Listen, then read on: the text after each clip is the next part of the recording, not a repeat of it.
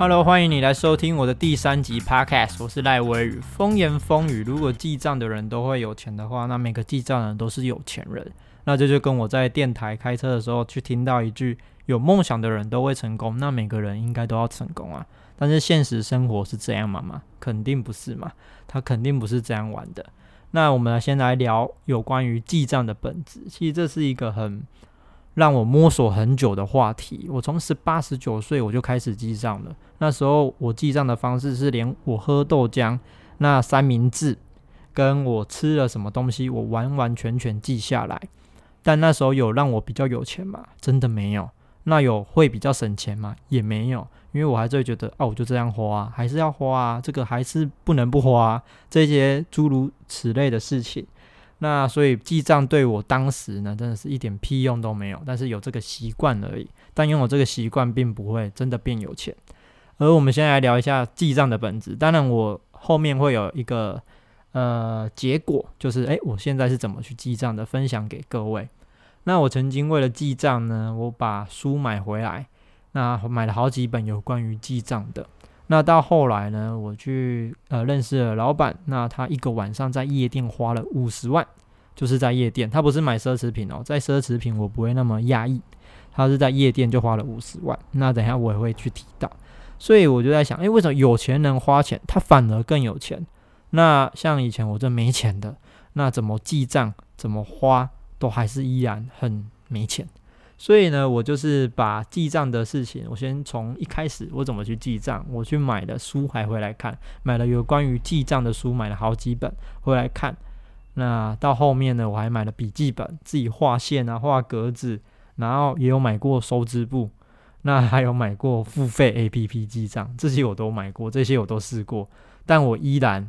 摸不太清楚我跟钱到底是什么关系，他仿佛是我的仇人一样，就是我跟他理论上没关系，怎么进来怎么出去都是哦，好快哦。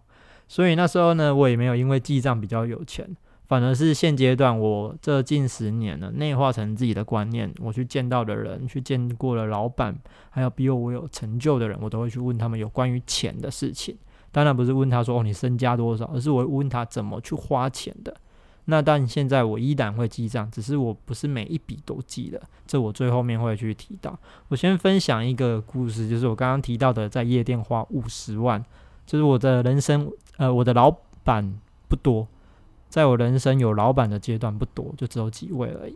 那他是我其中一位老板，也是我的贵人。那从他身上我真的学到了很多事情，商业的事跟人性的事情。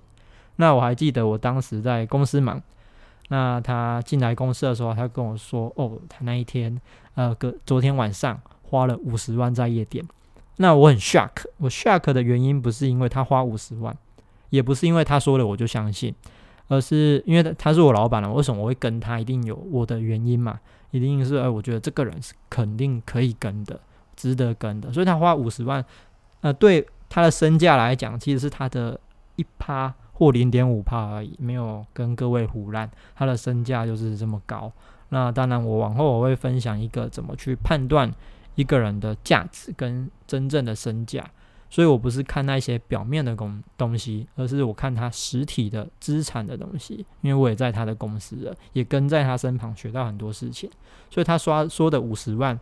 不是这个金额让我很压抑，就他就算他连说他连买米理查米勒好了，那还或者是买沛纳海啦、买劳力士、买房啊、买超跑，我都不会意外，我都觉得正常，因为以他的身价来讲，但他花在夜店五十万，我真的有震撼到我，那我就去去评估嘛。其实每个人心中都有一个平衡器去评估，就是你遇到事情，你心中就有一个答案吧。那越厉害越有成就。的人，他的这个平衡气息，他是越厉害的。那懂的人就懂我在说什么，不懂你再写信来问我没关系。那因为他的公司规模跟坐落地点，还有他自他的工厂是自己拥有的，不是租的。那加上呃他住的地段，那车子好几台，还有他平常的为人处事很正派的，所以他那时候跟我讲，他花的这一笔钱不是钱的数字让我压抑，而是他花在夜店，那有可能他去应酬。或者是交朋友，对我来说是一种表演。但为什么我会讶异的原因，是因为因为这一笔钱它不是像我们买奢侈品，二手其实可以卖，买超跑二手都还有一个价，买手表二手其实都还有一个价，不会到完全没有。但是你花在夜店就是肯定没有嘛，就是在字幕上，在喝酒上嘛。那对我来讲，它就像烟火一样灿烂，所以我就是很很 shock。所以我就在思考，为什么花那么多钱的人反而可以再更有钱，而像我这种以前寄东寄西的。还要怎么想？怎么补钱进来？怎么贴？那怎么还倒贴？怎么还透支了？那后来到现在，就是这些年，我就这样一块十年的总共的经历，我就想到，原来是比例的原则。他花的钱是五十万，大概占占他的资产大概是一趴或零点五趴而已。那我以前去记账好了，我去记了我的食衣住行，那我一个月花了。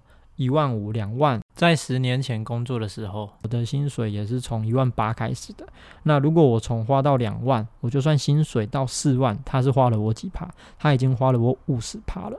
所以相对的，更更不用说我那时候还没有赚到四万的时候，那时候都是一万八、两万五、三万，超超级少的。但是我花的支出是远过于超过五十趴的，甚至有时候会每个月就 all in 的。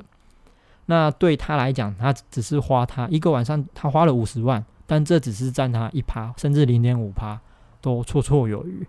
所以那时候我一直在思考的一个问题，就是也是让我心中更加明白，钱呢，它是看比例跟价值，而不是看我花了多少钱。所以我现在到近十年的经验，我现在记账已经是长期的记账了，但我不会没笔记，以前我会没笔记。以前没笔记的习惯是为了我想知道我花了什么，那值不值得？那现在呢？我已经是会电费啊，像水费、鉴保费、牌照费，还有什么燃料费、地价税、房屋税等等的这必要开销，我都没有在记，因为已经内化在我的头脑。嗯，这是必须要花的。你要怎么省？没有办法省啊！当然，电费、水费有人说可以省，但是其实认真想起来，它没有办法到省到真的多多。除非你是开大型工厂，那么我们来省开，再来想办法，这还有办法处理。那如果是一般家庭，那其实这要怎么多多么省？网路费其实也都喷一千多了嘛。那还有电话费这些等等的。所以记账的当下是为了可以让自己事后的去呃检讨，下次我们要不要再花这一笔钱。但必要的支出是我们一定要花的，所以我们呃记账的本质就是我们头脑要很清楚，知道值不值得，有没有意义，这是非常重要的。如果记账总是越记，然后再越欠越多，那你可以拍你的记账本，那传到我的信箱，我来帮你去看一下。当然第一次免费，我觉得都就就当交流分享。那如果是长期的，你觉得真的要学记账，怎么记账？怎么省钱？那包含怎么去增加收入，这我都可以去做分享。当然，这就是要收费，只是这个费用会是很值得的。这十年我都花一千万了，都超过一千万了，所以这个费用肯定是大家都付得出来。我会一对一去分享，诶，怎么真正的去记账？我这一集节目讲的是一个大概，记账真的不会变有钱，但是记账可以让脑袋。可以去知道这一笔钱能不能花，该不该花。那下次要再花的时候能不能花？像我现在在呃餐厅吃的比较多的话，如果超过一个人就两千三千的，我那这个我就会记，我就记，诶，长期吃下我吃了几餐，那花了几万块，那这是有必要的吗？这是记账最后的本质，就是检讨有没有必要花，那下次还要不要花？这这是个本质。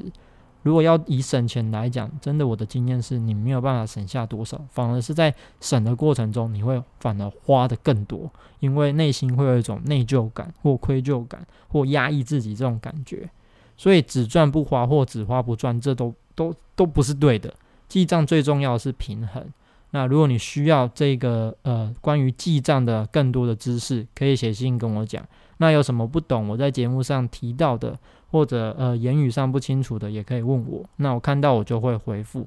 那今天最重要的一句话就是不要再傻傻的记账了，记账真的没有用。那要记得有用，就是有方法，绝对不是每一条都记下来。